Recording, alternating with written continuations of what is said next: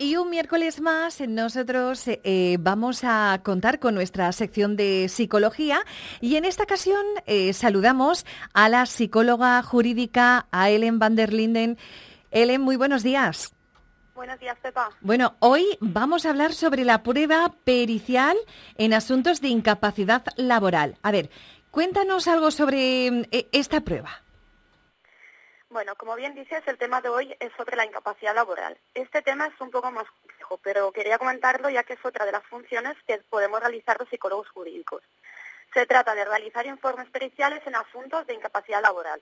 A veces no se tiene en cuenta, pero es muy importante la valoración psicológica en asuntos laborales, ya sea por incapacidad temporal o permanente. Es que nos resulta un poco curioso porque se nos olvida muchas veces que estos asuntos también eh, los abordáis, los psicólogos eh, jurídicos, ¿no? También tenéis esa función. ¿Qué es eso de incapacidad temporal y permanente?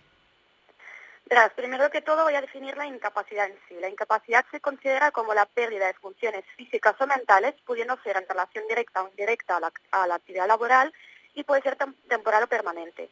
Esto también se puede llamar invalidez para trabajar debido a un accidente o una enfermedad. Luego, la incapacidad temporal eh, es cuando el trabajador se encuentra temporalmente incapacitado para trabajar y precisa asistencia sanitaria de la seguridad social. Y la incapacidad permanente es cuando el trabajador presenta reducciones anatómicas o funcionales graves que disminuyan o anulen su capacidad laboral totalmente o parcialmente.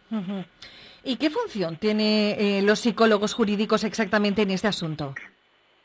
Bueno, la función del psicólogo jurídico es asesorar y aportar conocimientos al juez o al tribunal sobre el estado de la persona. En estos asuntos civiles y laborales se realizan evaluaciones psicológicas en el contexto legal actuando como perito.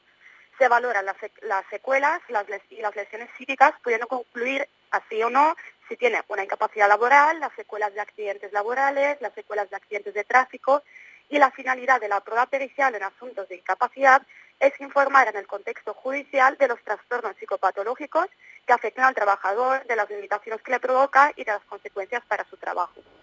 Jolín, tenéis que estar muy bien preparados, ¿eh? eh cómo llevarías a cabo un, informe de este tipo?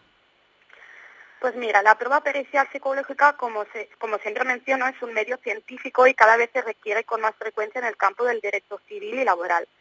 Para llevar a cabo un informe pericial en asuntos de incapacidad laboral se realiza un estudio de los antecedentes personales de salud, familiares, sociales y laborales y luego a partir de las entrevistas eh, y la administración de cuestionarios se hace una valoración de la simulación y estimación de la veracidad del testimonio, es decir, si realmente está diciendo la verdad o no, y del estado actual de la persona para poder averiguar si esta persona está en condiciones de trabajar o no. Reuniendo todos estos datos, se redacta el informe con sus debidas conclusiones que posteriormente se aportará al juez. Madre mía, qué responsabilidad, muy interesante. Eh, bueno, ¿y dónde podemos encontrarte, Ellen? Bueno, podéis encontrarnos a Vicente Seguilla a mí en la calle Marqués de Campos 18, segundo B, o llamando al teléfono 699-360-456 o al 630-659-166. Bueno, pues como siempre, un auténtico placer poder escucharte y conocer un poquito más eh, todos esos aspectos de la psicología jurídica. Muchas gracias, Ellen. Muchas gracias a vosotros. Hasta luego. Un saludo. Hasta luego.